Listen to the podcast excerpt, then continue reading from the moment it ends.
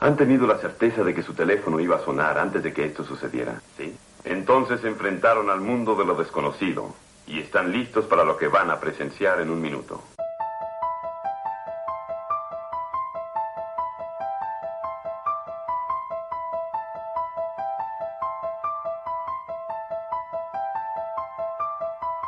Para los magos hay un ser que da más miedo que una niña poseída por el demonio.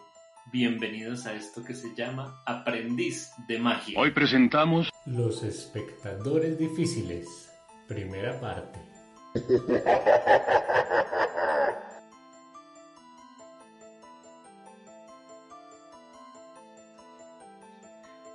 Bueno, bienvenidos a este nuevo capítulo. Hoy vamos a hablar de la pesadilla de todos los magos y creo que de todos los artistas en general, comediantes, mejor dicho, de, todos los- de toda la arte escénica. No importa si eres principiante o avanzado, ese personaje molesto que no está ahí para disfrutar tu show, sino para hacerse notar, para hacerle la vida imposible al artista, ese que te hace sudar y poner, poner los nervios de punta, esos que te quieren dañar la magia, que quieren demostrar que son mejores que tú.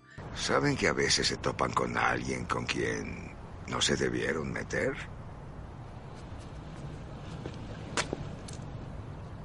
Como yo. eh, mejor dicho, que te quieren hacer pasar un mal rato. Esos que disfrutan siendo el centro de atención. Pues hoy vamos a hablar de ellos. Germán, ¿qué tal? ¿Cómo va? Cuéntenos. Empecemos así, cuéntenos su peor experiencia con un espectador difícil.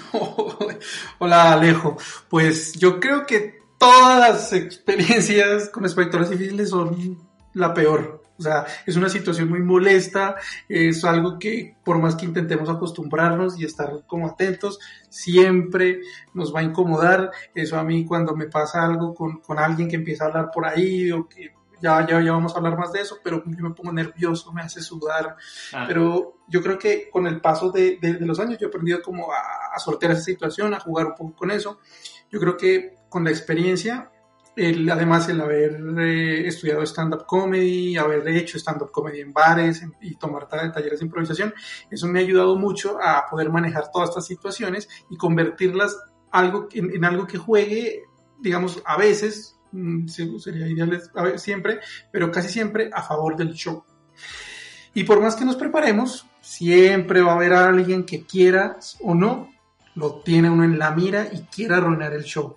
Aunque ahorita que, que lo pregunta, me acordé de una señora una vez que fue muy raro esto. Yo le pedí que elija una carta y ella saca la carta, me quita la baraja a las malas y la mete así como a las malas, pero como con nervios, una actitud toda rara, como si no quisiera hacerlo. Fue muy raro porque hasta me pidió disculpas, me devolvió la baraja y yo pues con mañas de experiencia logré hacer ahí una trampita y le saqué su carta. Lo cual, a pesar de eso, yo estaba súper nervioso y ya se me notaba que estaba un poco molesto, pero pues sorteé la situación lo mejor que pude en ese caso. No, pues es que son terribles, es que son, uno los sufre de verdad. ¿Os habéis divertido? ¿Os habéis divertido? ¿No habéis venido a eso?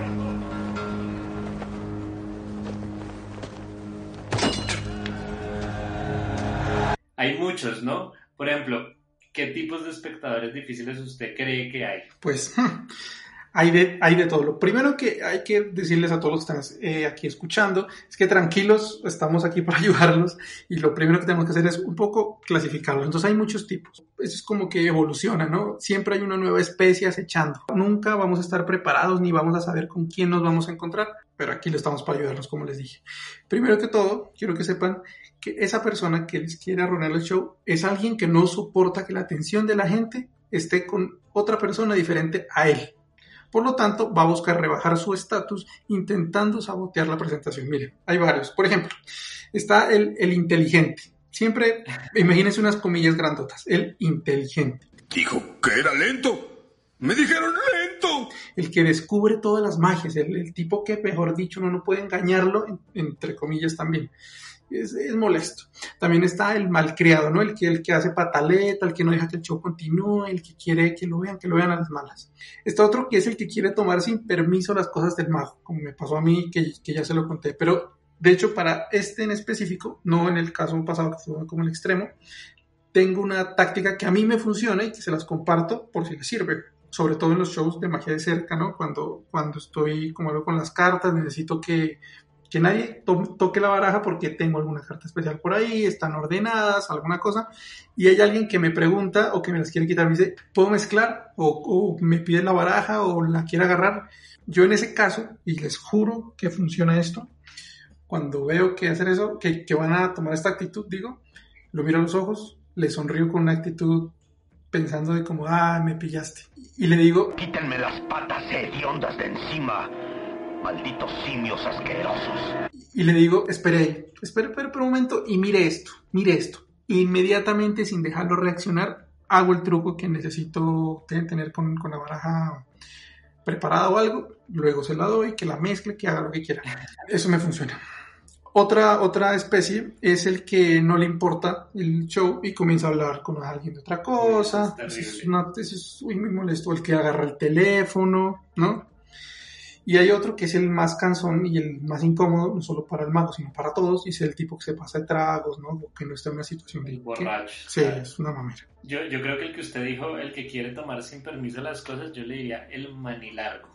Sí, tal cual. Pero igual, eh, desde la comedia, la experiencia que, que yo he tenido, yo, yo le agregaría otro que, que tiene que ver uno ahí con el de el que comienza a hablar, pero Ujú. es, porque hay uno el que empieza a hablar como que no le importa el show suyo, casi que le da la espalda y empieza a hablar de otra cosa.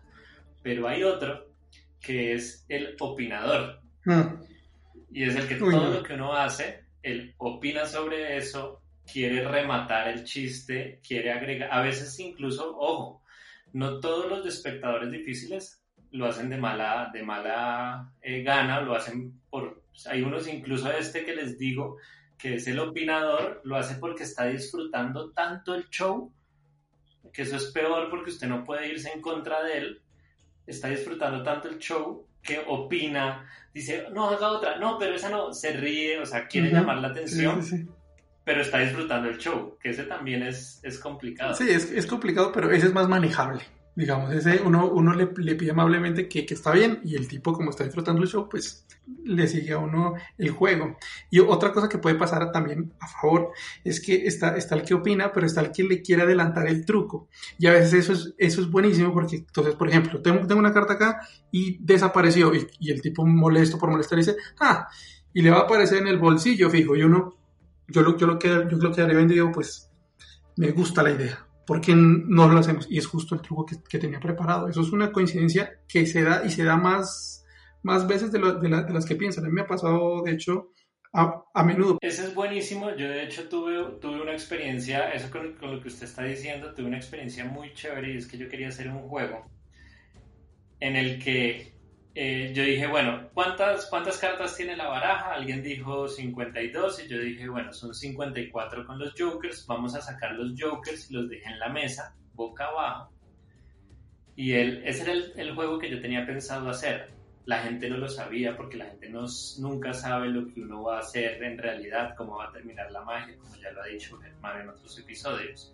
Pero yo no sé por qué este espectador, que era difícil, pero era difícil buena onda, empezó a decir, no, pero muestre que esos son los Jokers, muestre, muestre, muestre. Y aquí entre nos, yo solo podía mostrar un Joker, el otro no.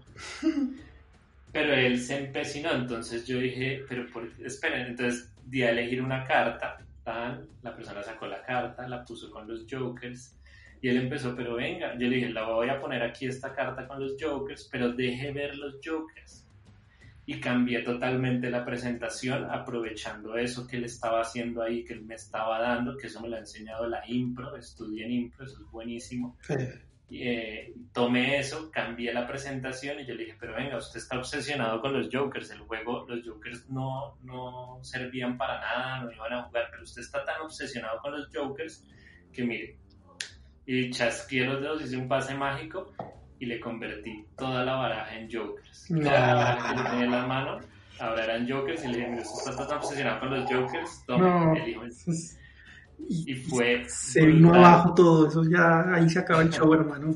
Esas son las coincidencias que a uno le alegran, que cuando el molesto dice algo así que uno dice, Dios mío, esto va... Exacto, lo que dice Germán, se le están adelantando a uno en el, en el juego, entonces en vez de no escucharlos, hay que escucharlos y de pronto uno puede utilizar eso A para... favor. A favor, exactamente. Claro, pero, pero tener en cuenta mucho que es eh, hacer esos, ese tipo de, de juegos te lo da la experiencia. O sea, al inicio, y lo vamos a hablar ahora, es mejor ignorar por ahora. Pero digamos... Y la seguridad. Sí, sí, pero, pero eso ya lo vamos a, a- a tocar. Y eso lo da la experiencia y la seguridad, que Germán lo ha dicho y lo hemos dicho, practicar, practicar y practicar. Creo que ese es el ritual de este podcast. En Sí. todos los capítulos lo decimos y lo seguiremos diciendo. Pero bueno, hay unos espectadores difíciles que es un problema porque no tienen absolutamente nada de maldad. Bueno, yo diría que hay unos que sí, pero, pero dejemos que no y son los niños. Los niños, sobre todo para los que quieran hacer magia infantil, escuchen bien este pedazo de, de este, de este capítulo, esta parte, porque sin querer, por su naturaleza ingenua, inocente, empiezan a ser espectadores difíciles. ¿Cómo maneja uno los niños, Germán? Pues eh, digamos que en general los primeros shows que uno hace casi siempre por la ideología de, de- de la gente más es que es para entretener niños. Y eso está bien. Y, y de hecho esa es una escuela impresionante para aprender a manejar público. Manejar niños es muy complicado, es muy difícil. Y- pero, pero, pero no se asusten que se puede hacer y para eso yo les recomiendo un libro que se llama Serio de Remate de Silly Billy. Esa es como la Biblia de la magia infantil. Él tiene técnicas para manejar a, a los niños que son pero maravillosas. Y hay una que yo, que yo aplicaba antes, porque yo ahorita no hago tanto para, para niños, es que Consuelo Lorgia, de hecho está en una entrevista en Pasto Magic, la pueden ver, me dio un consejo muy chévere. Dice, yo cuando un, cuando un niño la quiere molestar, ella simplemente lo, lo mira con la actitud de como, como recordando que ella también fue una niña y también quiso ser así molesta y traviesa. Entonces, eso como que el niño lo percibe sin, sin decírselo, obviamente, y le, le causa como un cortocircuito en la cabeza y como que, bueno, sí, tiene toda la razón por ese lado. Y otra cosa que funciona con los niños mucho es establecer, bueno, y con los niños y con todo el mundo. Establecer las reglas desde el principio. A ver, pero hablando de niños y de manejo de niños, ni Alejo ni yo creo que somos los más eh, adecuados para decir algo en, en este momento. Pero ¿saben quién sí? Yo tengo un amigo que es el, uno de los mejores magos infantiles del mundo, me atrevo a decirlo, y él es Joaquín Kotkin, el mago de la media barba, quien desde México nos mandó los siguientes consejos. ¿Qué tal les habla Joaquín Kotkin, el mago de la media barba desde México? Y mucha gente no sabe, pero yo hago muchos shows para niños y una, puedo darles dos consejos que creo que son fundamentales, aunque parezcan obvios. Primero, el primero es, eh, el show debe empezar con el 100%, el 100%, el 100% de los niños sentados en el show. Muchas veces hay niños más grandes o niños que no quieren ver el show o dicen que no quieren ver el show. Y esos eh, durante el show lo que van a hacer es que van a distraer a los que están poniendo atención y van a jalar el foco hacia quizá el, el castillo inflable, este vacío, o tenga un niño brincando y digan, esta es mi oportunidad para ir eh, con él. Entonces, eh, eso es uno de los grandes éxitos, tener a todos los niños sentados de un principio, valiéndose cualquier excusa de que el castillo inflable, el motor hace interferencia con el sonido, que por cuestiones de seguridad no puede haber nadie brincando en un, en un tumbling o en algún otro juego. Eh, las respuestas más, eh, eh, que, que más comunes que yo hago es, eh, yo no quiero ver el show. Bueno, pues no lo veas, pero aquí no vas a estar. o eh, vamos a hacer un trato, eh, velo los cinco primeros minutos y si no te gusta te regresas, pero si te gusta te quedas. Entonces, cuando van pasando unos tres minutos que veo que el niño se ríe, lo volteo a ver como una especie de... mm, ¿Te acuerdas que te dije que iba a estar bueno esto? Entonces, crea una complicidad ahí con, con los niños. Y la segunda es, una vez que están sentados, no dejar que se distraigan. Esto es, eh, logrando, como un, un día Dania me dijo, es que los tienes como hipnotizados. Y dije, claro, es que tienen que estar hipnotizados con movimiento, con música, con ritmo. Si tú te distraes, los niños lo notan. Los niños eh, leen más y perciben más eh, la comunicación no verbal que la verbal. De hecho, hay niños de un año, dos años que ven mi show y se divierten. No entienden nada de lo que yo digo, pero saben que por alguna razón lo que estoy haciendo está interesante o por lo menos llama la atención. Entonces, si tienen que ir a su maleta de magia a buscar alguna cosa, tienen que tenerlo tan bien ensayado. Lo mejor sería tener un ayudante, evidentemente, que te pase las cosas al tiempo. Si no lo tienes, tienes que desarrollar los momentos en que tú vas a buscar algún objeto o a guardar algún objeto, dar alguna intencionalidad, alguna justificación de lo que estás haciendo. Por ejemplo, eh, te tienes que eh, meter a tu maleta a preparar el siguiente efecto. Entonces dices, ah, les voy a enseñar esto y te asomas a la maleta. Mejor no. Y entonces los niños van a decir, no, sí, sí queremos verlo. Entonces regresas a la maleta y ordenas un poco más. Siempre buscando darle un sentido y no distraerse de así como permítanme y meterte a la maleta, porque el momento que tú pierdas ese, esa tensión, como en los cinco puntos de Tamariz, esta, esta tensión visual con el público, de verdad los niños son mucho más fáciles de distraerse. Y voy a dar una tercera, que ya estoy aquí entrado en gastos. Eh, no tengan miedo a trabajar para niños. Los niños huelen el miedo. Porque les digo, tienen más capacidad de ver eh, la comunicación no verbal que estás dando, que es miedo o inseguridad, que salir y divertirte con ellos. Espero que les haya servido. Les mando un saludo. Su amigo, el mago de la media barba, Joaquín Kotkin. Uf, buenísimos, buenísimos, buenísimos. Él es parte de, los ilusionistas, ¿no? Que vinieron aquí a Colombia, ¿no? Estuvieron brutales esos consejos. Buenísimo. Increíbles. Pero bueno, ya que él nos dijo eso, eh, Germán, de niños no podemos hablar mucho, pero de los otros sí. ¿Qué hacer ante, ante este tipo de... En, en, comedia se llaman hecklers. Sí, los hecklers, pero digamos que los niños y los adultos, o digamos los espectadores molestos, sí tienen muchas cosas en común. En común, ¿qué es lo que quieren? Atención. Entonces, es una persona que no soporta que todos vean al mago y no lo vean a él. Así que yo pienso que eso se mide un poco por etapas, o sea, obviamente depende del contexto porque cada show es diferente, pero yo recomiendo hacer lo siguiente. Si los molestan una vez, y este es el consejo para, para los que están empezando, ignórenlos. Sigan adelante con su show, que hay más gente que quiere ver el show y, y ustedes pueden jugar así. Ignórenlos y sigan adelante. Ese es el primer consejo. Segundo, digo, si molestan otra vez, si ya insisten, pues se les da la, atención un rato. Se les pregunta el nombre, ¿cómo estás? Eh, ¿Todo bien? Un aplauso para él y listo. Si sigue insistiendo, pues sáquelo a escena, sáquelo a escena, preséntelo ante todos, porque lo que atención al final, y pide un aplauso para él. Un gran aplauso, muchísimas gracias. Y si ya no para, si eso ya de verdad es molesto ya el tema y el show ya en ese momento ya está un poco pesado en el ambiente, mi consejo, en ese caso y no en otro, es manifestar de forma muy respetuosa y dirigiéndose por el nombre de la persona que si su actitud no cambia, el show se arruina y debería terminar. Déjame o te daré una guerra que no olvidarás. Y esa pues no es el objetivo en ningún caso. Y, ya y eso es como el último recurso. Sí, eso es, eso es verdad. De hecho, llegar a ese momento ya, ya es casi uno tiene que estar dispuesto a, parar el show, ¿no? Si ya llega a esas distancias. Eh, y, digamos que con las dos primeras, en la mayoría de casos, la gran mayoría, el 90%, el show sigue tranquilamente. Ya es que lo que estamos diciendo son temas un poco más donde la gente insiste. Sí, eso es verdad. A mí me, a mí me pasó una cosa, yo la verdad, afortunadamente no he tenido muchas anécdotas con la magia, con espectadores difíciles, básicamente porque los shows que he hecho eh, son amigos, familiares, he hecho un par eh, a público en general, pero curiosamente la esposa de un amigo empezó siendo una espectadora difícil.